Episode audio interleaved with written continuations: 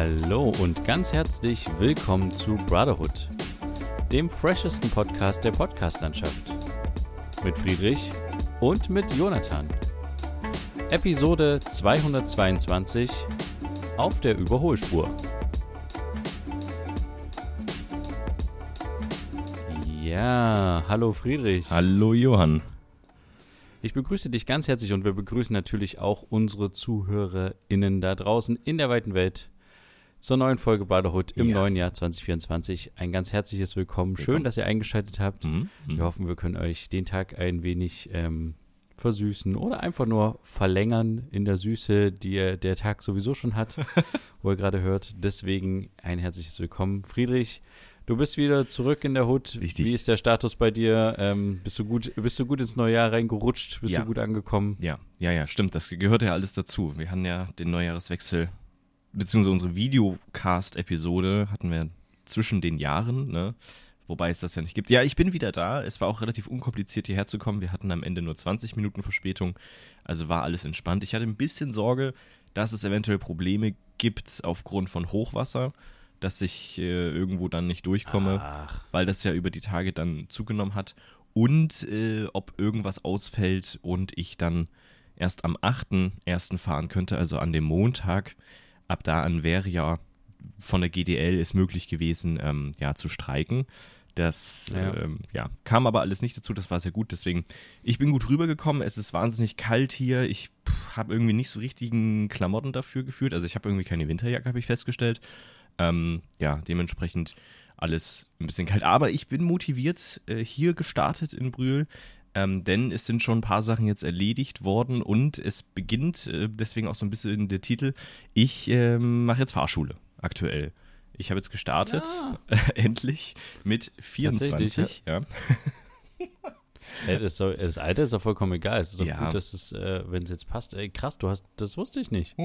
Herzlichen Glückwunsch an dieser Stelle, auch Mhm. natürlich von mir aus dem fernen Osten in den fernen Westen. Vielen Dank. Ja, ja. Ähm, wie sind die Westpreise drüben bei der Fahrschule? Ich finde es eigentlich ganz okay. Also die Beispielrechnung, die wir hatten, also wir, weil ich das mit einem Kollegen zusammen mache, da ist man natürlich gleich nochmal ein bisschen mehr motivierter. Das ist ganz cool, gerade im Theorieunterricht. Ähm, wir zahlen ungefähr, äh, kommt natürlich immer drauf an, 2200 noch was. Äh, so in dem Mhm. Dreh. Mm, finde ich irgendwie okay. Ähm, aber ja, es ist natürlich nicht günstiger geworden über die Jahre. Ne? Ich weiß nicht, wie viel du damals bezahlt hast. Das war wahrscheinlich noch mal ein bisschen weniger. Ähm, aber es kommt ja auch dann immer auf die ganzen Fahrstunden drauf an, wie viel man dann wirklich noch braucht. Ähm, genau, wir haben jetzt gestern unsere zweite Theoriestunde gehabt. Ähm, ja, also, nee, gestern unsere dritte gehabt, so rum, ja. Also sind jetzt schon drei Theoriestunden, müssen insgesamt zwölf ablegen. Ähm, ja, wird spannend. Oder 14, ich weiß es gar nicht. Ich muss nochmal in den Plan gucken, aber wir wären rein theoretisch Anfang Februar dann schon fertig mit der Theorie. Könnten Ah, dann cool. direkt auch Theorie schreiben, weil die machen das erst, du fährst erst, wenn du Theorie bestanden hast. Ähm, Mhm, aber okay. ich muss ja durch meinen Wohnsitz noch in Leipzig da diesen, diese Prüfung ähm, in, im Leipziger, wie heißt das, Führerscheinamt, wie Ja, auch bei der immer. DEKRA in Leipzig. Nee, ja, nee, nee, oder? ich muss das bei der Stadt Leipzig anmelden, dass ich den Führerschein machen will und die müssen das hier zum TÜV schicken nach in den Westen, um dass ich dann hier meine Prüfung machen kann. Also man muss sich im Wohnort quasi melden und dort sagen, ich mache woanders einen Führerschein und nachweisen, warum man das woanders macht. Zum Beispiel hier jetzt das Studium. Und dann kann ich das woanders machen. Aber ja, also man muss sich irgendwie beim eigenen Wohnsitz melden Ja, ja, das okay. Amt kümmert sich darum. Aber okay, und da äh, hast du schon das alles klar gemacht, weil das äh, Bearbeitungsfristen dauern ja Da kommen ne? wir zum nächsten, äh, noch nicht ganz, denn ich brauche erst noch den Erste-Hilfe-Kurs, der ist am Samstag, also es ist wirklich hier alles Schlag auf Schlag. Schön siebeneinhalb Oh, cool. Stunden Erste-Hilfe-Kurs machen, danach direkt den Sehtest ähm, und noch ein, äh, ein Passfoto dann. Das Problem ist nur, bei dem Sehtest, ich habe ja eigentlich eine Brille, beziehungsweise hatte ich mir mal geholt, ähm, Sehtest gemacht 2019, um, weil es in der Schule in der letzten Reihe ein bisschen schwierig wurde ähm, und dann auch in der Uni in der letzten Reihe vorne alles richtig zu sehen. Und ich war gestern auch wieder bei Vielmann, um einen neuen Sehtest zu machen, weil ich festgestellt habe, es ist ein bisschen schlechter geworden. Das ist es auch tatsächlich. Und jetzt ist eine richtige Brille bestellt worden, parallel noch. Also ich werde wahrscheinlich ein Brillenträger werden. Ähm, das kommt auch noch dazu. Und das bedeutet, ich muss wahrscheinlich sogar mit Brille fahren. Ähm, und das ist ein bisschen doof. Ah, okay. Ja, aber Ja. kommt drauf an, wie ich da morgen, äh, Quatsch, am Samstag, ja, morgen am Samstag abschneide, ja. Okay, cool. Aber Viermann, äh, der Gründer ist gestorben, ne? Hast Richtig, genau, ja. Das, äh, hab Aber die auch- hatten die Trauerflor oder sowas oder haben Nee, die einfach ganz normal die haben ganz normal weiter Geschäfte gemacht, ja. Okay, sehr gut. ja. Einfach weiter. Weitermachen, immer weitermachen. ähm, ja, aber ähm, finde ich gut. Herzlichen Glückwunsch. Ich freue mich drauf. Und auch. super, dass es jetzt auch so schnell geht, Mhm. ähm, weil dann könntest du ja ab Februar, März äh, schon so langsam Richtung ähm, finale Fahrstunden gehen. Mhm. Ähm, und das Ganze dann vielleicht auch äh, direkt im Frühjahr abschließen. Dann kommst du dann rübergedüst und dann kannst du bei uns äh, ein bisschen Auto fahren. Genau. Mit dem neuen Auto. Genau, potenziell. Mit, ja, mit dem neuen Auto. Wenn das neue Auto mal da ist, ist es immer noch nicht da. Ah, Ähm, okay. Kredit, wir hätten, das wäre vermutlich, wir haben das ja schon in der letzten Folge kurz besprochen, die Kreditgeschichte. Mhm. Kann ich kurz anknüpfen. Bisher wurde noch kein Kredit ausgezahlt, weil die natürlich über einen Jahreswechsel sagen, dass sich sehr viel angestaut hat. Das Auto ist schon längst bei uns in der Region da. Wir könnten es eigentlich jederzeit abholen. Es ist auch schon zugelassen. Ich habe schon Kennzeichen, alles da. Mhm. Aber ähm, ja, äh, es gibt halt noch kein, das restliche Geld fehlt noch quasi und deswegen hätte man es jetzt über den Händler damals gemacht, diesen teureren Kredit, dann hätten wir schon längst das Auto hier stehen. Mhm. Aber dadurch, dass wir uns was Eigenes gesucht haben, ähm, war das natürlich äh, kostengünstiger, aber dementsprechend warten wir jetzt auch einen Tick länger. Mhm. Aber es ist vollkommen okay. Äh, es ist gerade auch so kalt, äh, dass ich gerade auch irgendwie, ja, also ich weiß nicht, man braucht ja jetzt nicht unbedingt Wärme, um zum Auto, um mit dem Auto zu fahren, aber irgendwie ähm, äh, nutzen wir gerade noch so das äh, Übergangsauto und dann dachte ich mir so, ja, dann lass das doch noch weiter nutzen und Mhm. ähm, ja, dann nehmen wir das neue Auto dann nächste Woche vermutlich erst in Empfang. Aber ähm, ja, das wird dann hoffentlich auch bald kommen. Aber wenn das dann da ist, dann kannst du das natürlich auch mal fahren. Mhm. Bin natürlich gespannt, was für ein Fahrschulauto du hast, weil manchmal haben die ja dann so irgendwie BMW X3 oder so, so ein höher, also so fast schon SUV BMW, mit dem irgendwelche Fahrschüler unterwegs sind. Und dann denke ich mir immer so krass, also wenn du mit so einem Auto Fahrschule machst, da hast du doch ein ganz anderes Gefühl, wenn du dann irgend so eine Klapperkiste auf einmal steigen musst. Ja, also Und ähm, Das ist eine gute Frage. Also es gibt ein paar Fahrschulautos, die wir dort schon gesehen haben. Da, die sehen aus wie solche typischen Studentenautos. Also so einen Ja, so v, VW Golf mäßig. Aber ja, das ist perfekt. Das ist, finde ich, immer per, es- am perfektesten. genau, aber trotzdem auch sehr modern. Also ja. Ja, aber dann ist es nicht zu groß, das Auto, weil wenn das schon so breit ist auf der Straße, dann äh, kriegst du nochmal irgendwie einen ganz anderen Eindruck und ist auch nicht zu lang und Mhm. ja, das, so ein Golf ist, glaube ich, gar nicht so schlecht. Auf jeden Fall. Also es wird spannend und natürlich, ich mache den ähm, ja, Schaltführerschein, also nicht Automatik, das ist ja klar. Ähm, vielleicht Ja. nochmal, falls sich das gefragt wird. Und ich muss sagen, weil jetzt natürlich auch noch die Brille dazu kam, äh, das war ja auch ein Akt. Also wie du, wie du, was du da alles entscheiden musst. Was für eine Gläser nimmst du? Nimmst du Kunststoff, nimmst du Glas? Was willst du da für Veredelungen drauf haben? Irgendeinen Lotus-Effekt für äh, das Wasser, was dann da abperlt oder noch einen Blaulichtfilter für Bildschirme und so. Ähm, dann musst du dich natürlich noch für ein Gestell entscheiden, was du da alles bekommst. Und dann, dann kommt ja noch der Vi- Vielmann-Mitarbeiter und stellt dir drei Modelle vor. Ne? Das Einsteigermodell, das Qualitätsmodell und das Premium-Modell. Ähm, also deren Auswahl quasi, wie gut dann die Gläser sind. Und dann äh, eventuell sogar noch eine Versicherung dazu, wenn du das willst. Und dann noch eine Ah, Einwilligung in personalisierte Werbung. Also ganz wild, aber sehr guter Verkäufer gewesen. Ähm, wenn man dann sich so entscheiden muss, der hat mir so die drei Pakete so vorgestellt, was das bedeutet, dies, das ähm, und wie teuer das alles ist.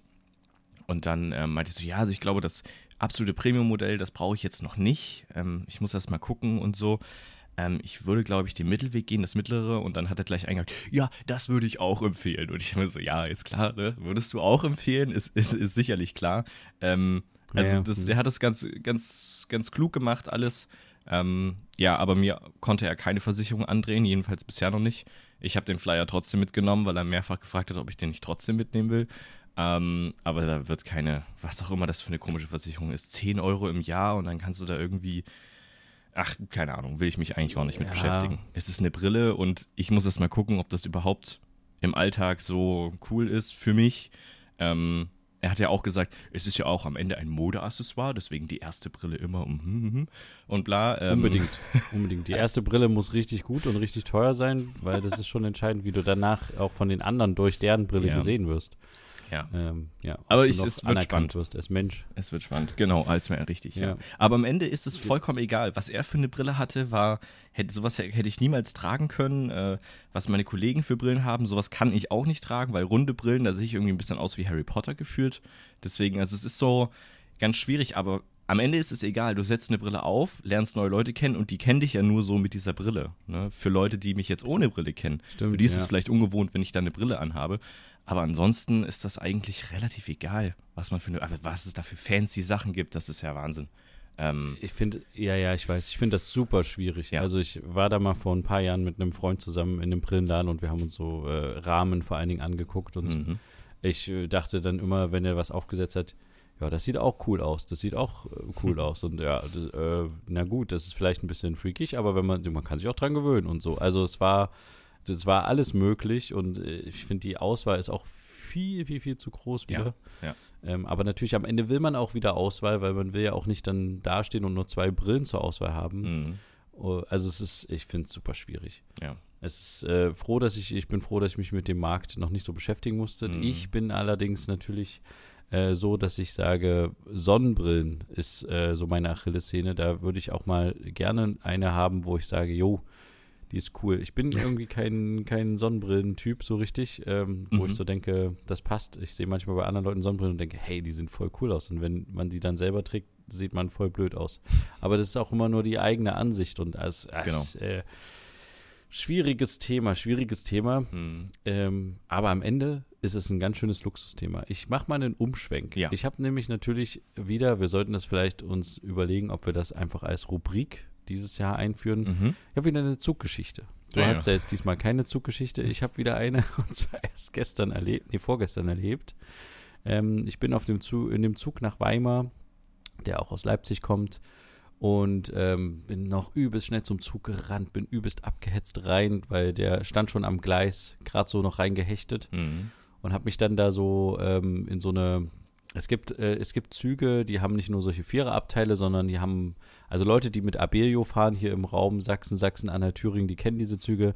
Da gibt es vorne oder hinten so einen Bereich, wo man sich so gegenüber sitzen kann in so größeren Sitzgruppen.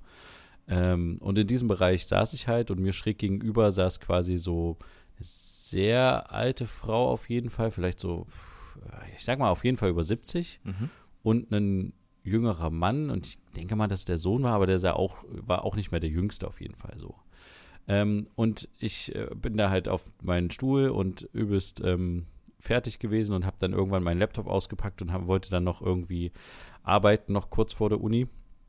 Und äh, da höre ich nur so aus dem, von so schräg gegenüber, wie sie so sagt, ja, und jetzt kommen auch noch mal Flüchtlinge aus Venezuela. Oh. Aus Venezuela? Wieso denn aus Venezuela? Wo, also wir können doch nicht die ganze Welt aufnehmen. Und dann dachte ich mir so, oh, äh, das habe ich jetzt auch noch nicht gehört. Habe einfach mal geguckt, äh, Fluchtursachen Venezuela, Mhm. direkt auf die erste Internetseite gegangen, ohne Flüchtlingshilfe. Und ähm, ja, dann habe ich, äh, dachte ich mir so, okay, wie machst du es jetzt am besten? Und dann habe ich einfach, habe ich einfach gesagt, ja, übrigens, äh, ich habe mal nachgeguckt, äh, warum die Leute aus Venezuela fliehen. Ähm, und dann äh, habe ich ihr das so ein bisschen angefangen zu erzählen und dann kam sie tatsächlich zu mir rüber, weil ich wollte erst mit dem Laptop zu denen gehen und denen das zeigen. Aber sie kam dann zu mir und dann hat sie sich so halb neben mich gesetzt.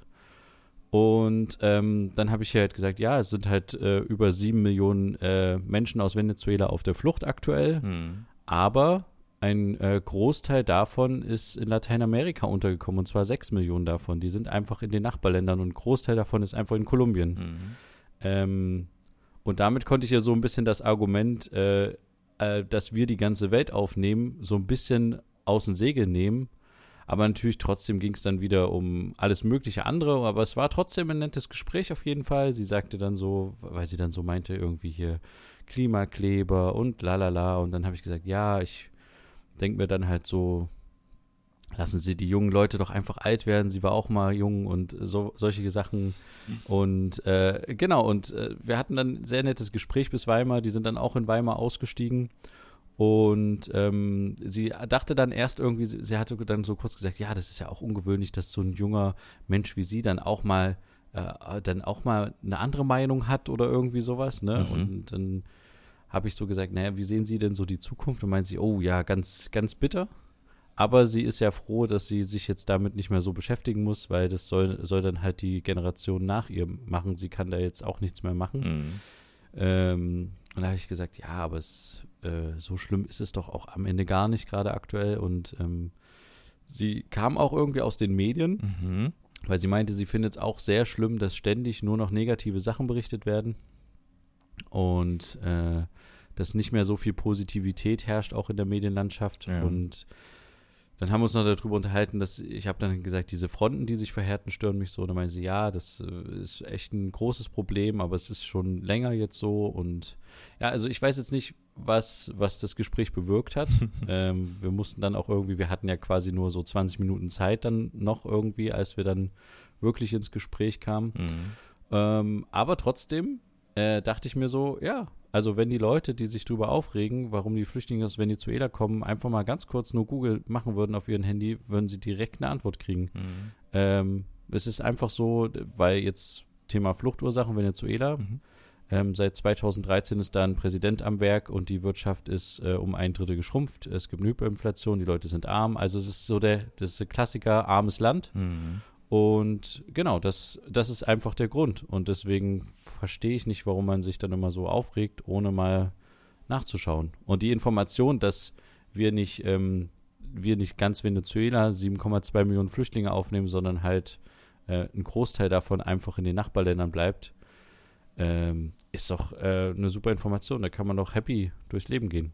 Ja, ich, Also, ich finde das interessant, Ja. dass du, also wir müssen diese Rubrik wirklich einführen, dann müssen wir noch ein kleines Jingle zusammenschustern für ähm, diese Zuggeschichten, weil das ist wirklich mega spannend, wie viele Leute du da immer wieder in den Zügen triffst und immer solche ähm, interessanten ja, Diskussionen hast oder so. Ja. Ähm, Das ist irgendwie witzig. Aber Naja, ich äh, habe schon das Gefühl, ich äh, bin inzwischen so eine Art, äh, äh, keine Ahnung, äh, Du- du wartest Priester, darauf schon. Bekehrer für die Leute.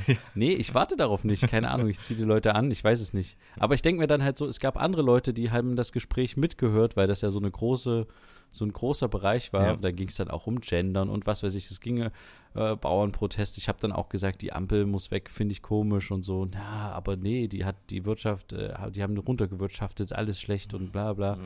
Also äh, es könnten sich auch andere mit in die Diskussion einfügen oder so, Ja. aber es, es ist immer so, dass sich keiner traut und ich finde es immer so schade, wenn die Leute, die dann solche, also sie hat ja diese Sache mit den Venezolanern, dass da irgendwie äh, so viele jetzt irgendwie kommen, hat sie ja bewusst so laut gesagt. Mhm. Sie wollte ja damit was erzeugen im Raum des Zuges. Mhm. Und ich finde es halt irgendwie dann schade, wenn das einfach so wegignoriert wird und stehen bleibt, Mhm. weil dann fühlt sie sich halt einfach ähm, bestätigt Mhm. ähm, weil sie keinen keinen Widerspruch erfährt. Und ich meine, ich bin jetzt nicht dazu gekommen und hatte das auch nicht vor, ihr, ihr, ihr Weltbild komplett zu drehen. Mhm. Aber ich finde, man kann ja wenigstens irgendwie äh, da, äh, ihr zeigen, dass es halt quasi, dass man Sachen halt nicht nur schwarz-weiß sehen sollte und ähm, ja, dass man auch noch miteinander reden kann. Das ist mir immer das Wichtigste und immer mein Credo. Ja. Ähm, Es war ja auch eine entspannte Diskussion, scheinbar. Also es Ja. war nicht äh, irgendwie aufgeheizt oder sowas. Also deswegen finde ich Nee, interessant. nee, auf jeden Fall nicht. Mhm. Ja, aber äh, genau, das war so eine kleine Zugstory. Mhm. Ähm, vielleicht machen wir da wirklich eine kleine Rubrik draus. Ja, jetzt wird der Staub Ähm, gesaugt, nicht wundern. Hier wird gerade im Flur. Ja, ich habe das gerade gehört. Ich dachte gerade, dein Rechner ist übelst laut Nein, geworden nein. oder so.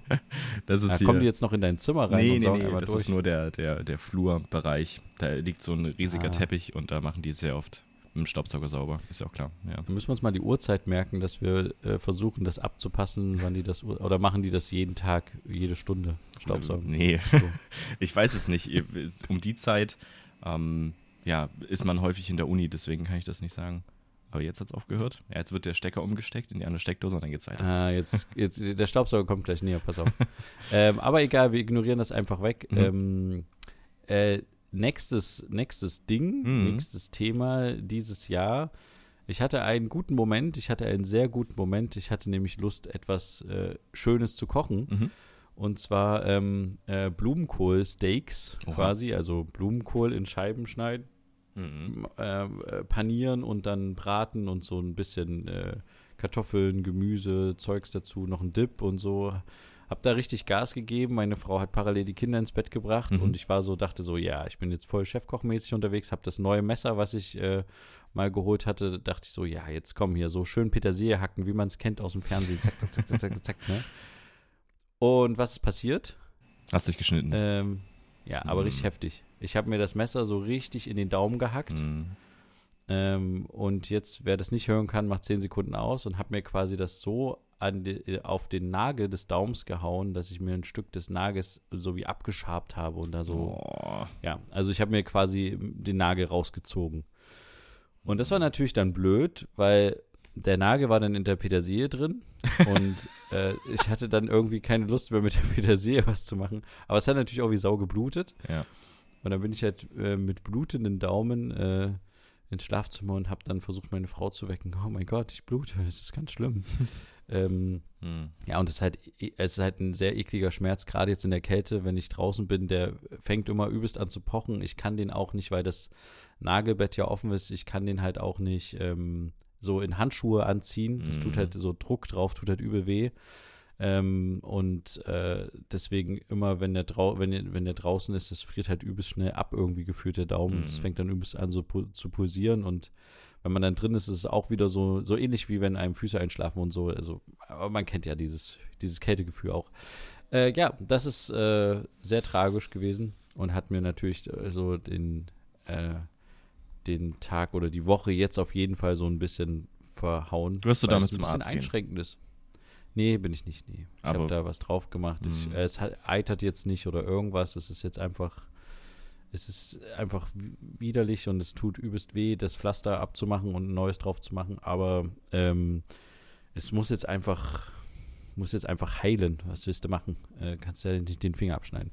Aber es war, glaube ich, ein Glücksfall, dass es quasi, ähm, dass es, dass, dass überhaupt Nagel drauf war, also Mm, Fingernagelmasse, weil die quasi das Messer so abgelenkt hat. Aber ja, es hat mir irgendwie den Mut genommen, so wieder einen auf Chefkoch zu machen und äh, so richtig, ja, ich war so richtig gut unterwegs. Ich war auch zeitlich, weißt du, weil wenn ich, äh, wenn ich koche, dann ist es meistens so, dass ich immer alles so äh, explizit vorbereiten muss und das muss alles immer da und die und das dauert ewig bei mir. Mhm. Keine Ahnung, ob ich das von unserem Vater geerbt habe, aber ähm, es dauert auf jeden Fall sehr lange. Mhm. Und äh, äh, wenn es dann fertig ist, ist es gut, meiner Meinung nach, aber es ist ja auch dann mein Werk. Ja. Aber ähm, in dem Fall war ich halt zeitlich richtig gut im Plan, weil ich hatte gute Vorbereitung getroffen und hatte es äh, mir sehr gut durchdacht, dass ich zeitlich auch gut durchkomme. Mhm. Deswegen war es so ärgerlich, dass ich dann in diesen Modus kam. Jetzt will ich richtig cool Petersilie hacken und äh, hätte ich das einfach ganz normal gemacht und ganz in Ruhe entspannt, dann wäre nichts passiert. Aber Mhm. es ist jetzt so, wie es ist. Kann man nichts machen. Wie hast du Silvester verbracht? Das vielleicht noch als, als ähm, äh, Zwischenthema, weil jetzt haben wir wieder äh, leider ein paar unschöne Themen gehabt zum Start des Jahres. Aber wie habt ihr denn den Jahreswechsel verbracht? Also ich kann ja mal anfangen. Wir haben uns als Freundesgruppe in Leipzig getroffen und äh, sind dann kurz vor 0 Uhr auf einen, ja, in der, gut, die Leipziger kennst vielleicht, in der Karl-Heine äh, Straße da unterwegs gewesen. Und da war Ja. ziemlich viel Radau. Also wahnsinnig laute Böller wurden gezündet, die auch so, ja, unvorhergesehen auf einmal in die Luft gehen vor dir und es knallt und es blitzt sehr hell und du erschrickst dich und das passiert mehrere Male. Ähm, um Punkt 0 Uhr haben irgendwelche Leute auf der anderen Straßenseite Bengalos angezündet, vermummt und haben da irgendwie, keine Ahnung, Ah, was gemacht. Ähm, Raketen wurden aus der Hand gestartet, Raketen sind in Menschenmengen geflogen, ähm, wobei das auch nur zwei waren. Aber ja, es war irgendwie nicht so entspannt. Wir waren immer so ein bisschen auf der Hut, okay, wir gucken uns um, wo fliegt jetzt der nächste Böller, wo fliegt jetzt die nächste Rakete. Das hat irgendwie, war sehr stressig und deswegen sind wir dann auch Boah, das relativ würde mich voll nerven, Ja, es die war- ganze Zeit zu gucken. Das ist ja wie im Krieg dann. Gucken, wo was einschlägt als nächstes, ob man jetzt nah genug dran ist oder weit genug weg. Das ja. war wirklich kein Spaß irgendwie. Deswegen sind wir dann auch zeitnah wieder zurückgelaufen und haben dann äh, weiter in der Wohnung gechillt. Ähm, ja, aber deswegen, es war relativ unentspannt, dieses 0 Uhr-Ding. Ähm, und es war auch kein schönes Feuerwerk oder so. Also klar gab es so ein paar Raketen, die irgendwie interessant waren und so, aber trotzdem guckst du dich dann die ganze Zeit so nach hinten, nach äh, rechts, nach links, was als nächstes passiert, um vorbereitet ja, zu sein. Ja. Weil diese extrem lauten Böller, das ist irgendwie wirklich Quatsch. Also das bringt ja wirklich gar nichts. Das ist ja, das ist ja ultra dämlich. also, das macht ja gar keinen Spaß. Die einzige Person, die sich ja. freut, ist die, die das abwirft und die, die daneben steht, die weiß, dass das gleich explodiert. Dann ist es laut und alle, oh, cool. Ähm, aber für die ganzen anderen 100 Leute, die damit rumstanden, war das einfach übelst nervig, weil man erschrickt sich so. Ähm, es ist extrem laut, du weißt nicht, wo, woher das kommt. Ne? Es ist ja einfach aus dem Nichts. Ähm, und wenn dann auch noch Kinder irgendwie mit ihren Wunderkerzen und so dann da mit ihrem Sternchenfeuer ja, da ja. rumstehen und dann fliegt irgendwas auf die Straße und das, also so was Nerviges, das hat mich wieder sehr, ähm, ja, sehr aufgeregt innerlich, aber ja, ich weiß nicht, wie, hab, wie habt ihr es erlebt? Genau, wir hatten quasi, wir sind auch nach Leipzig gefahren und sind zu den Großeltern gegangen mhm. und haben äh, das relativ entspannt gemacht. Ähm, das Ding war, dass die äh, Kinder dann, äh, wir haben denen dann so gesagt, ja, wir können jetzt mal rausgehen, so ein bisschen ähm, Feuerwerk. Die haben halt eher immer Feuerwehr gesagt als Feuerwerk. und haben dann immer so, das war dann sehr lustig, die hatten dann so einen Moment, wo sie voll ausgerastet sind, so noch äh, in der Wohnung und sind dann durch die ganze Wohnung gesprungen, haben dann immer so bum, bum, bum, bum, bum, bum, bum gesagt und so. Fand das übelst lustig. Mhm. Dann sind wir quasi rausgegangen und ich muss dazu noch erzählen, dass wir vorher in mehreren Läden äh, am Tag zuvor ähm, ohne Ende nach Knallerbsen gesucht haben, weil irgendwie ähm, die ähm, Großeltern wollten unbedingt, dass die Kinder mit Knallerbsen unterwegs sind. Okay, sollen sie machen. Mhm. Ähm, und es gab aber echt nichts mehr. Es gab irgendwie, gab noch so ein bisschen, ich hatte dann noch so Vulkane geholt, irgendwie so ein kleines Viererpack mit so kleinen Vulkanen. Mhm. Und, aber die Großeltern hatten irgendwie Knallerbsen organisiert, dann irgendwann egal.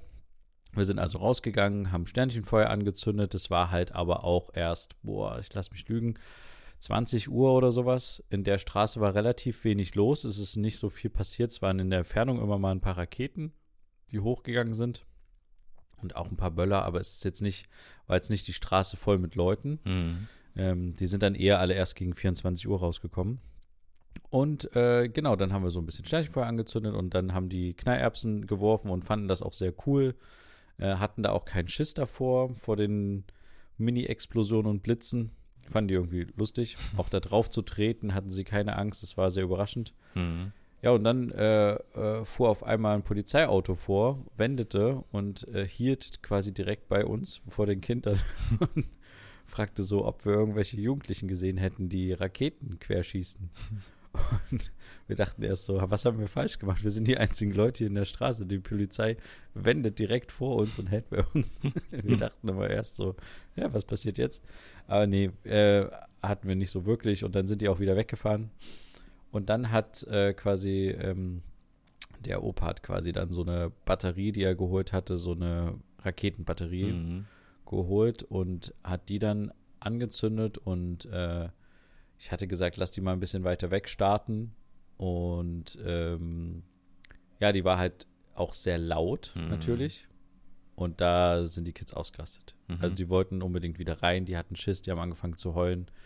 Ähm, äh, eins der Kinder direkt, das andere dann bei den letzten drei, vier Raketen, die hochgeflogen sind. Und ähm, und es war jetzt keine schlechte Batterie und keine, die jetzt irgendwie nur so extra Wumms-Effekte hat, aber du brauchst ja einen gewissen Knall, um diese Rakete aus dieser Batterie rauszuschießen, ja. glaube ich. Und ähm, das ist halt der Knall, glaube ich, der das Problem war. Ich glaube, hätte man Einzelraketen gezündet, wäre es nochmal was anderes gewesen. Mhm. Ähm, weil man dann so sieht, wie das hochfliegt und dann oben explodiert. Das wäre vielleicht für ein Kind irgendwie besser gewesen. Mhm. Aber ähm, ja, es war jetzt halt so, und sie hatten dann Schiss, da sind wir auch wieder reingegangen. Äh, vielleicht hatten sie auch Schiss um den Opa, weil der die, hatte die ja gezündet und dann ging das halt so ab und der war halt weiter weg. Vielleicht war das auch ein Grund, aber er hatte halt die Batterie gekauft, einfach weil es halt im Preis-Leistungs-Verhältnis anscheinend heutzutage günstiger ist, mhm. ähm, diese, so eine Batterie zu holen mit Raketen, anstelle von das alles in Einzelraketen. Das war mir gar nicht so bewusst. Mhm. Ähm, ich hätte, glaube ich, einzelne Raketen geholt, einfach weil ich da jetzt nicht so in dem Feuerwerksgame drin bin. Aber äh, ja, das war halt so sein Beweggrund. Aber ja, jetzt egal. Auf jeden Fall war dann, ähm, äh, sind wir dann wieder reingegangen und haben dann noch so, so ein paar Klassiker gemacht, so Feuerzangenbowle. Mhm. Die Kinder sind dann irgendwann ins Bett äh, gegangen und es war aber ein bisschen blöd, weil die ständig wach waren. Also die sind ständig irgendwie aufgewacht durch irgendwelche ähm, explodierenden Sachen. Ja. und äh, ja, wir haben dann, wir mussten uns dann immer mal zu denen gesellen, weil das einfach, ja. Und dann war es aber, irgendwann sind sie dann, also Silvester an sich haben sie wieder verpennt, wie jedes Jahr. Aber ähm, genau, dann haben wir noch angestoßen und dann äh, sind alle auch irgendwann ins Bett. Das war dann so Silvester. Es war jetzt nicht so mit, wir gehen noch mal alle raus und so. Ja. 24 Uhr. Ach ja, äh, ich fand's okay. Okay. Es war irgendwie, es war entspannt. Es war jetzt nicht irgendwie, es war eher irgendwie, es war irgendwie ein Tag, jetzt im Gegensatz zu Weihnachten. Wir hatten ja auch ähm, zwischen den Jahren unsere Folge aufgenommen und so. Und da hatten wir ja schon gesagt, zu Weihnachten hatten wir beide auch noch zu tun mit dem Film. Ja. Es war so der erste Tag und jetzt rückblickend leider auch der einzige Tag, wo mal so ein bisschen Ruhe äh, war. Mhm. Äh, deswegen war es ganz gut. Aber trotzdem war es ja nicht ruhig, weil es die ganze Zeit irgendwo geknallt hat. Ja. Aber ja, ähm, das war so Silvester. Und jetzt ein paar Tage später waren dann nochmal die Großeltern zum Besuch und wir hatten halt noch ein paar Knallerbsen übrig. Und dann dachten wir, okay, wir können ja nochmal so Knallerbsen machen. Mhm. Und äh, eine Knallerbse quasi ist auf den Boden versehentlich gefallen am Anfang und direkt alle wieder geheult und es ist alles ganz schlimm und wir müssen alle wieder reingehen. Oh nein. Also ich weiß nicht, ob es jetzt quasi ein Trauma ist, äh, aber auf jeden Fall machen wir jetzt erstmal eine Knallerbsenpause Mhm. und ähm, ja, mal gucken, wie es nächste Jahr wird. Ich glaube halt einfach, dass, dass das schon okay ist, aber es ist einfach mal, also für, wie du schon sagtest, wenn du halt, also ich würde nicht mit meinem Kind oder mit meinen Kindern um 24 Uhr, also nicht in dem Alter rausgehen, Ja. weil das Risiko, dass da irgendwie neben dir so ein Ding hochgeht, was willst du dann auch machen? Mhm. Also selbst wenn, wenn du dann irgendwie ins Krankenhaus düst und sowas, hast du halt irgendwie einfach, ähm, du kannst ja, weißt ja nicht, wer das geworfen hat, du kannst den weder anzeigen noch verprügeln, keine Ahnung, du kannst dann, weißt du, im schlimmsten Fall hat halt dein Kind das Gehör verloren Ja. und du stehst dann einfach da hilflos auf der Straße, was, also ich finde, es ist einfach sehr rücksichtslos an vielen Stellen. Was ich am schlimmsten finde eigentlich, ist, wenn Leute Sachen aus den Fenstern werfen, Mhm. Weil du hast halt gar keine Chance, das irgendwie, das mitzukriegen. Also manchmal siehst du ja, wenn das äh, quasi vor dir auf dem Fußweg fliegt oder so ein paar Meter entfernt, 20, 30 Meter, dann weißt du, oh, okay, jetzt knallt gleich, da kannst du dich so ein bisschen innerlich drauf vorbereiten. Mhm. Ähm, aber wenn halt was jemand aus dem Fenster wirft oder sowas, das finde ich immer am, am schwierigsten. Aber ich habe einen Freund, der in Dresden in der äh, in einem Krankenhaus gearbeitet hat, auch zu Silvester. Ja. Mhm. Ähm, und äh, mit denen hatte ich jetzt nochmal danach gesprochen und habe ihn gefragt, und wie war es? Viele abgesprengte Arme und so. Und da meinte er, nee, äh, dieses Jahr gar nicht so viele abgesprengte Arme. Das Problem war einfach nur, dass äh, viele waren auch so irgendwie im Prügelmodus unterwegs. Oh, also er okay. hat viel so irgendwie Alkohol und äh, Stress. hier Flasche und genau, und Mhm. Alkohol. Und das war wohl das größte Problem, Mhm. weil die meisten, also den, den einzigen, äh, der halt im no, der entspannteren Alkoholgehalt hatte, war irgendwie 1,6. Die anderen waren alle drüber.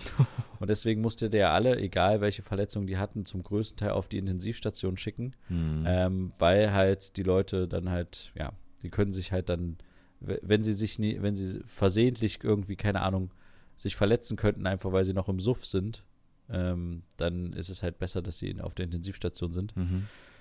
Und dann nicht irgendwie noch irgendwas anderes passiert oder irgendwas noch mit dem Alkoholgehalt im Blut oder sowas, Mhm. ähm, das da zu Komplikationen führt. Aber ähm, ganz so viele abgesprengte Sachen hatte er irgendwie wohl dieses Jahr nicht so auf dem Tisch. Mhm. Aber ähm, ja, ich meine, es gibt ja jetzt eine Spiegel-TV-Doku, habe ich schon gesehen, Ja. frisch rausgekommen. So haben die anscheinend Silvester in Berlin ganz schön gut mitverbracht. Ich habe das jetzt noch nicht gesehen, aber es gab ja auch interessanterweise, wir hatten ja die, oder ich hatte die Vermutung aufgestellt, dass es eine große Böller-Diskussion gibt, ne? Mhm. im neuen Jahr wieder. Mhm. Aber gab es ja tatsächlich nicht. Es war ja ein, zwei Tage nur, wurde ja nur so ein bisschen Berlin reflektiert. Mhm. Aber ähm, es war anscheinend, kam zu keinen größeren Actions und in Berlin gab es ja auch mehrere Straßensperrungen oder äh, Böllerverbotszonen zumindest. Ähm, und die wurden auch versucht von der Polizei rigoros durchzuziehen. Also ich glaube, für die Polizeieinsatzkräfte war es einfach super nervig, Silvester, die in Berlin unterwegs waren. Also Mhm. ich, keine Ahnung, ich stelle mir das so nervig vor, wenn neben dir irgendwie so kleine Jungs meinen, sie müssten irgendwie einen dicken Macker machen und dann irgendwie noch schnell eine Rakete losschießen oder so. Oder halt mit Schreckschusspistolen, was ich in der Genau. Spiegel TV-Doku auch gesehen habe. Also ich habe es ja schon geschaut, was es dann auch gab, auf Polizisten mit Schreckschusspistolen geschossen wurde und so. Also das, Das ja. ist so blöd. Und äh, du musst ja dann auch immer entscheiden, geht man da jetzt rein und holt die Bengel raus oder lässt man die halt einfach noch ein bisschen Spaß haben und die äh, beruhigen sich schon von alleine wieder. Also ich finde, äh, ich, ja. Es ist krass, Egal, dass so viele das als absolute Eskalation immer so sehen. Also, dass man wirklich so fast Regel, ja, ohne Regeln Silvester feiern will. Weil ja auch Das- irgendwie dieser Volksspruch ist, den habe ich auch jetzt wieder zu Silvester gehört. Ja, ein bisschen knallen muss ja sein, Mhm. weil man muss ja das alte Jahr vertreiben und das neue Jahr begrüßen. Und ich denke mir so, hä? Warum musst du das mit einem Böller machen oder mit einer Schreckschusspistole oder so? Also Mhm. äh, hat jetzt die Person nicht gemacht, ne? Aber äh, also es, es geht doch auch anders. Und ich interessanterweise auf ähm, der Führerschein-Zulassungsstelle gab es auch Diskussionen über Silvester hier äh, im Ländle quasi. Und äh, da gab es auch jemanden, der meinte, bei, bei uns muss es wohl sehr doll geknallt haben, mehr als im letzten Jahr. Mhm. Ich habe das, konnte das jetzt natürlich nicht so bestätigen oder verfolgen, aber ähm, da war, herrschte auch dann die Meinung vor, es ist doch viel schöner, ein zentrales Feuerwerk zu haben, Ja. äh, wo man hingehen kann und, äh, und fertig ist. Aber ja, ich, ich, es ist vielleicht auch wirklich ein Generationsding. Mhm. Aber mal sehen, ähm, vielleicht kriegen sich die Leute ein. Vielleicht muss auch der Fokus ein bisschen medial wieder runterkommen von diesem Silvester ist ein Ausnahmezustand, weil dann wird es ja auch immer mehr zu einem Event gemacht, wenn du wenn du immer mehr quasi dann darüber berichtest und sagst, ja, in Berlin ist wieder eskaliert und da haben sie wieder das und das gemacht, dann vielleicht fühlt man sich auch ein bisschen animiert, dann selbst bei sich irgendwie zu eskalieren und irgendwie auch ähm, irgendwie die, die, nicht die große Headline zu schießen, aber zumindest irgendwie auf einen Polizisten irgendwie eine Schreckschusspistole abzufeuern. Ja. Keine Ahnung, einfach nur um cool zu sein, um, um sich zu, gegenseitig zu übertreffen. Mhm. Ja, aber ich glaube, das allergrößte Problem, und das sieht man, glaube ich, wenn man in alle diese Dokus reinschaut, ist einfach, wie die Leute sich dabei die ganze Zeit selbst filmen. Weil es einfach, es ist, wir sind in so einer Gesellschaft, die gerade in unserer Generation, vielleicht noch zwei, drei Generationen drüber und vor allen Dingen auch drunter, die einfach so selbstdarstellerisch ist. Ständig mit dem Handy für Instagram, TikTok oder was weiß ich, oder für privat einfach so. Deswegen auch diese Bengalo-Sachen irgendwie, man stellt sich da hin mit einer Bengalo, ey, lass mal ein Foto machen und hier und dann irgendwie, irgendwie was Cooles machen, einfach nur das Film, um zu zeigen, dass man halt cool ist. Und ich glaube, es würde, wür- würde ganz anders sein, wenn es nicht diese, dieses selbstdarstellerische Element äh, geben würde an vielen Stellen. Aber, aber gut, egal. Lass uns äh, doch einfach von dem Thema nochmal eine, ähm, eine Weile wegkommen, weil Mhm. es gab ja auch nicht die große Diskussion darüber. Deswegen müssen wir es auch gar nicht so groß hängen. Ja, das stimmt. Ähm, tatsächlich. Ich äh, habe ähm, äh, äh, mein erstes anwaltliches Erstberatungsgespräch jetzt schon in diesem Jahr Uh. gehabt. Mhm. Und zwar habe ich ähm, äh, äh, ja vielleicht, also auf jeden Fall, es ist jetzt kein gerichtlicher, aber zumindest einen internen Urheberrechtsstreit Mhm. ähm, tatsächlich an, an meinem Film. Mhm. Und deswegen äh, habe ich dann einfach mich anwaltlich beraten lassen und ich wusste gar nicht, wie das funktioniert. Ich, ähm, unser Bruder hatte mir tatsächlich äh, irgendwie ein paar Anwälte geschickt, Hm. äh, und die er irgendwie, ich glaube, von anwalt.de oder sowas hatte. Und da habe ich auf der Seite dann so ein bisschen rumgescrollt und habe dann eine, äh, eine Anwältin gefunden, die halt sehr gut, äh, zumindest in meinen Augen, auf mich gepasst hat Mhm. weil sie Fachanwältin für Medienrecht und Urheberrecht ist. Und ähm, genau, dann habe ich quasi ihr eine E-Mail geschrieben und dachte dann so, nee, wenn ich jetzt hier zwei Wochen warten muss und so und dann habe ich aber, ach so, und ich habe ihr extra eine E-Mail geschrieben, weil bei ihr stand auch drin, dass sie auch Online-Beratung macht. Ja, ja. Mhm. Und äh, genau, und dann hat sie relativ zügig geantwortet am nächsten Tag und meinte dann, ja klar, ähm, hier in zwei Tagen wollen wir uns äh, online treffen so. Und also es ging relativ schnell. Mhm. Er hat dann auch gleich ihre Summe mit reingeschrieben. Mhm. Also ähm, es gibt irgendwie ja dieses Erstberatungsgespräch und das darf halt einen gewissen Satz nicht übersteigen. Mhm. Und in dem Fall hat das hat sie halt quasi 220 Euro genommen Mhm. und ähm, was wohl irgendwie ja Durchschnitt ist, okay ist. Mhm. Und ich war mir dann aber unsicher.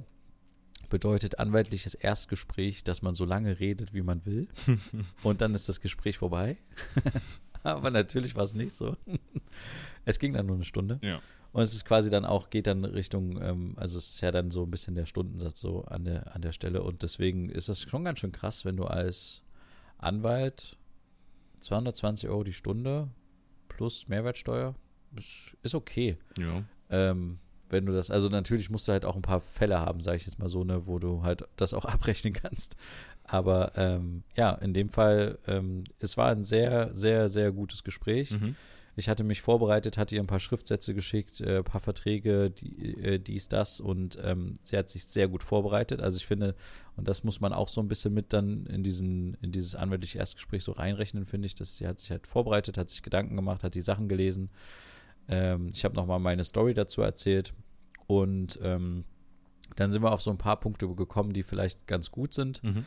Aber wir sind halt auch auf, darauf gekommen, also ich will sowieso das nicht äh, gerichtlich klären, auf jeden Fall ähm, die ganze Sache. Ich will das auf jeden Fall außergerichtlich machen. Ich wollte trotzdem mal, um einen besseren Verhandlungsstandpunkt zu haben, einfach ähm, eine, nochmal eine Rechts, Rechtsberatung haben. Ja.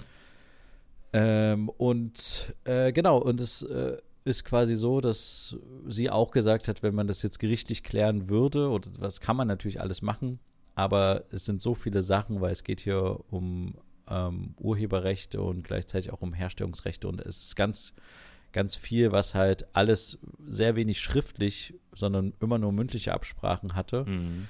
Und deswegen kann man auch sehr viel ähm, vom Richter, also man weiß nicht, wohin der Richter plädiert oder die Richterin. Genau. Also es ist alles Auslegungssache des Gerichts. Richtig, man sagt Und ja immer fällt- Recht haben und Recht bekommen. Ne? Du kannst ja Recht haben, aber die Richtig, Frage genau. ist, inwiefern das am Ende dann auch ja, richterlich zutreffend ist, ob du das dann wirklich bekommst. Genau. Ja.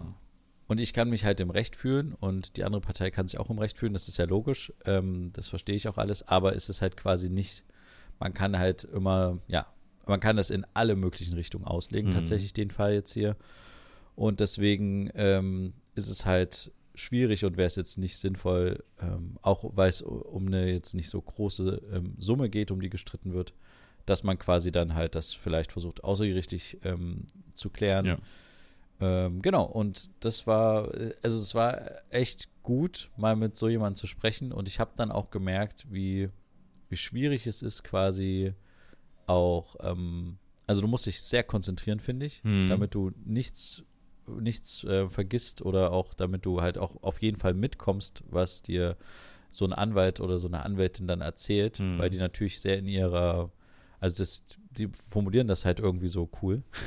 Aber das ist halt gleichzeitig auch so, dass man halt immer dann gleichzeitig mitdenken muss und so manchmal das auch übersetzen muss in, der, in die eigene Sprache oder in die eigene Welt rein. Ja. Und ähm, das war echt schön. Aber man hat dann auch gemerkt, nach hinten raus, du musst ziemlich gut dich auch vorbereiten. Also ich hatte mich vorbereitet, ich hatte Fragen formuliert, ich hatte auch so mir aufgeschrieben, was so die wichtigen Stichpunkte ist, die ich erzählen will, weil ein Anwalt interessiert ja natürlich nicht irgendwie meine Gefühlswelt oder sowas, sondern halt, was sind so, also die muss ja schon sehr relativ faktenbasiert sein. Ja.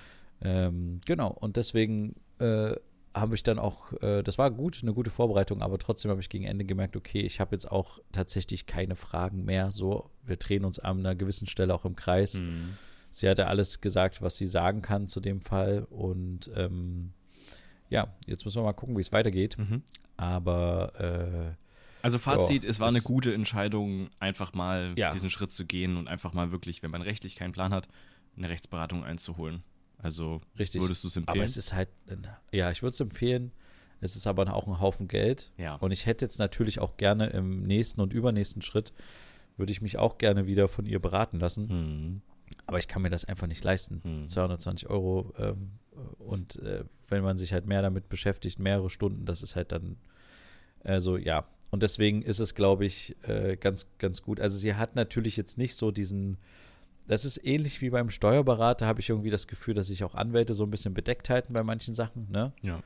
Sie geben dir jetzt nicht den Hinweis so nach dem Motto, machen Sie mal das, Mhm. machen Sie das, dann machen Sie als nächstes das und wenn das nicht funktioniert hat, dann können Sie noch das und das machen. So. Mhm. Also irgendwie äh, ist das so, ver- vermutlich eine Wunschvorstellung. Ähm, also mir war klar, dass, dass ich jetzt nicht das äh, Rezept präsentiert kriege, gerade auch nicht in einem Erstgespräch. Mhm. Vielleicht hat sie auch mit ein paar Sachen noch hinter den Berg gehalten, ähm, wobei ich das eigentlich nicht glaube. Sie hat auch noch mehrfach überlegt, was man noch machen könnte und wie man vorgehen könnte.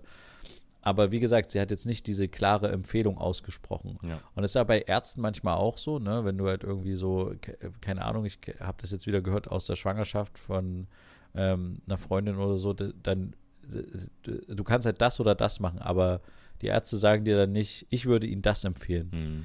sondern sie sagen, sie machen entweder das oder das. Und dann fragst du halt, naja, aber was würden sie denn sagen? Naja, das kann ich ihnen jetzt nicht sagen, die Entscheidung müssen sie treffen. Mhm. So, und das ist halt so ähnlich bei, habe ich auch das Gefühl, bei Steuerberatern und bei Ärzten so, äh, bei Anwälten, dass man irgendwie so nicht ganz, also Es gibt manchmal, keine klaren Aussagen. muss man Klar, halt- die werden die rechtlichen Wege f- vorgetragen, was möglich ist. Hier, da, dies, das. Aber am Ende musst du, Du musst die entscheiden. finale Entscheidung selber treffen Genau. und äh, die selber tragen. Und das ist, gehört irgendwie, das ist so eine Erkenntnis, die äh, ähm, mir immer wieder zeigt, okay, äh, du bist einfach erwachsen. Du musst die Entscheidung treffen, Ja. so, und du musst halt auch dann die Entscheidung bis zu Ende äh, quasi auch durchziehen. Also nicht durchziehen klingt blöd, aber du musst dann auch doch die Konsequenzen davon halt tragen, egal wie die Entscheidung ist. Ich glaube, es sieht dann anders Ja. aus, wenn es gerichtlich irgendwie laufen würde. Denn dann könnte es ja dann um taktische Gespräche auch gehen. Was ist der nächste Schachzug? Wie ja, wir das, denke und ich so? auch, ja. Ich glaube, dass es dann da anders aussieht. Aber klar, es ist ein Erstgespräch und ich meine, das sind ja, also ein Anwalt zu werden, ist jetzt vielleicht auch nicht die einfachste Art und Weise. Deswegen mit diesen ganzen Staatsexamen und solche Geschichten, ähm, wo du dann irgendwie semesterlang Jura studierst und dann, wenn du das irgendwie nicht packst, oder ich glaube, du darfst es einmal wiederholen, aber danach bist du dann raus. Und dann hast du einfach Semester und Jahre damit verbracht, Jura zu studieren. Und am Ende, am Ende ist es überhaupt nichts geworden und du darfst da kein Staatsexamen mehr ablegen. Ja. Das ist irgendwie krass, deswegen Leute, die Anwälte werden oder Juristen allgemein, das ist schon, ist schon ein krasses Ding. Da haben die schon echt viel, ähm, ja, vielleicht auch im Studium jetzt nicht so viele Freiheiten gehabt wie so andere Studenten. Ne? Also, weil du die ganze Ja. Zeit am Lernen bist, die ganze Zeit dies und das, wenn du es wirklich durchziehen willst. Deswegen muss es honoriert werden. Und wenn sie sich natürlich auch noch vorbereitet hat auf das Gespräch, die Sachen gelesen hat und so, das sind ja alles Sachen, definitiv. die würde ich tatsächlich aber auch erwarten. Aber deswegen, ja, wenn sie schon da Tipps geben kann, ich finde das, ich finde das super spannend. Ich äh, hätte gerne, äh, wäre gerne dabei gewesen. Das wäre irgendwie interessant gewesen. Aber ja, Ja, ich habe tatsächlich auch überlegt, ich habe kurz überlegt, ob ich sie, also so einen Tag vorher dachte ich noch so, ah, würde ich sie jetzt noch fragen, aber vielleicht frage ich sie doch nicht. Und dann dachte ich, nee, ich mach's. Aber ich war dann irgendwie so, ah, eigentlich wäre es cool. Ähm, ich dachte halt so, dass ich vielleicht so sie einfach frage, ob ich unser Gespräch quasi filmen kann, ja, weil so nach dem Motto, wir wissen ja nicht, welchen Weg quasi jetzt, äh, wie es weitergeht. ja. Und ich dachte dann so, es gibt so viele Leute, die quasi Dokumentarfilme aus irgendwas machen. Und ich bin ja Dokumentarfilm. Eigentlich muss ich alles mit dokumentieren. Nee, das Und kannst so ein du- erstes anwältliches Gespräch. Und wer weiß, wenn man dann doch vor Gericht geht für irgendwas, dann kann man da halt gleich noch eine Doku draus machen, ja. wie man sich um einen Dokumentarfilm gestritten hat. Nee, nee, nee. Also ich dann glaube, das, ich so, das wäre. wenn, wenn es dazu kommt, Ja. dass wir vor Gericht gehen und, keine Ahnung, dann wäre das eine ziemlich coole Doku. Dann wäre es aber auch wichtig, das anwäls anwältliche Erstgespräch zu Nee, filmen. das Erstgespräch ich dann nicht. dann so- du machst dann die ganz normale Verhandlung und äh, alle möglichen anderen Gespräche oder so, das kann man dann schon begleiten, aber ja, ich glaube, das hätte, Ja. hätte sie nicht zugelassen. Das sind ich Sachen. denke auch, das weil ist, nee. also ich würde es auch uncool finden, wenn Genau. ich also oder beziehungsweise selbst wenn wenn ich dem zustimmen würde, würde ich mich dann anders verhalten, wenn ich weiß, äh, jetzt werde ich auch noch gefilmt. Ich würde gar keine Aussagen mehr treffen, weil es ist ja, es wird ja gefilmt. Also ich würde tatsächlich dann fast wahnsinnig wenig dann noch sagen wollen ähm, an Tipps oder an Überlegungen oder so, die am Ende vielleicht falsch sind oder eine falsche Richtung sind oder man sagt Ja, ja. dann irgendwie, Ja, ich könnte dies und das und dann ist das, klingt das schon nach einem, nach einer, äh, wie sagt man, nach einer richtigen äh, Empfehlung oder so und gar nicht Ja, mehr nach ja, dem ja. Auftun der beiden Wege und dann ist, kommt man da rechtlich vielleicht auch in irgendwelche Dilemma rein. Genau, deswegen habe ich es auch nicht gemacht, weil gerade ja auch ein, äh, eine Anwältin oder ein Anwalt sagt dann halt so, ich will mich da auf jeden Fall nicht in irgendwas reinquatschen. Ja, Genau, aber nee, was aber- wir jetzt, also allgemein diese ganzen rechtlichen Themen, wir haben ja im Studium das auch. Also wir haben ja hier Staatsrecht, Verwaltungsrecht und äh, Europarecht. Ähm, das ist natürlich längst nicht zu vergleichen mit irgendwelchen Anwälten oder so, die da ganz andere Fälle haben. Aber es ist trotzdem interessant zu sehen, wie man an sowas rangeht, an ein äh, gutachtliches äh, Schreiben zu irgendeiner rechtlichen Frage oder so, wo man sich Gesetzestexte dann rausholt, wie man das formuliert, was man für Punkte beachten muss und wo es wirklich auf jede kleine Formulierung ankommt. Also wirklich jedes Wort wird da umgedreht und wenn auf dem Schriftstück steht, ähm, die Person muss erwachsen sein, damit äh, ein richterlicher Beschluss übergeben werden kann oder sowas und der eigentliche, die eigentliche Person nicht anwesend ist, sondern nur der Sohn, der so und so alt ist, Ähm, die Person muss aber erwachsen sein, die das entgegennimmt. Und dann guckt man rein, was wird denn als erwachsen definiert? Aha, es gibt nicht die Definition erwachsen im Gesetz, sondern die Definition Volljährigkeit. Das heißt, wir können hier argumentieren, dass dies und das. Also das ist wahnsinnig spannend. Ähm, also ich weiß jetzt nicht, wie rum es war. Das kann ich jetzt nicht mehr so ganz wiedergeben. Also keine Rechtsberatung an der Stelle, aber das ist ultra spannend, solche Sachen zu besprechen. Das äh, macht irgendwie Spaß. Aber es ist auch sehr viel, du musst ja wissen, wo es steht. Ne? Das ist ja dann das Ding. Das ist ja mit deiner Hauptaufgabe. Was ja, unsere alte Mathelehrerin hatte immer gesagt, Wissen heißt Wissen, wo es steht. Genau. Gerade in Mathe, ähm, klar. Ja. Gut. Keine Ahnung. Wunderbar. Äh, ich glaube, sie hat auch noch was anderes unterrichtet, habe ich schon wieder vergessen. äh, ja, Genau. Mhm. Aber egal, Wissen heißt Wissen, wo es steht und äh, Hören heißt Wissen, wo man hören kann. Genau. Oder so ähnlich, würde ich einfach sagen. Äh, beschließen wir es für diese ja. Woche an der Stelle. Mhm. Ähm, es ist schön, es ist, ah krass, wir haben eine Schnapszahl, ne? Und mhm. jetzt auch gerade, es ist der 11. Januar, 11.11 Uhr .11 mhm. und wir haben Folge 222, mhm. also Wahnsinn. Wir werden vermutlich erst wieder in einigen Episoden zur nächsten Schnapszahl, zur 333 kommen. Ja. Aber bis dahin haben wir noch einiges vor. Mhm. Würden uns natürlich sehr freuen, wenn ihr weiterhin uns weiter zuhört. Mhm. Und deswegen sage ich auf Wiedersehen. Wiederhören. Schön für diese Woche. Mhm. Schaltet auch gerne nächste Woche wieder ein, wenn es wieder heißt Zwei Brüder. In zwei Wochen eine Brotherhood. Ja, Dankeschön. Bis dann. Tschüss. Ciao.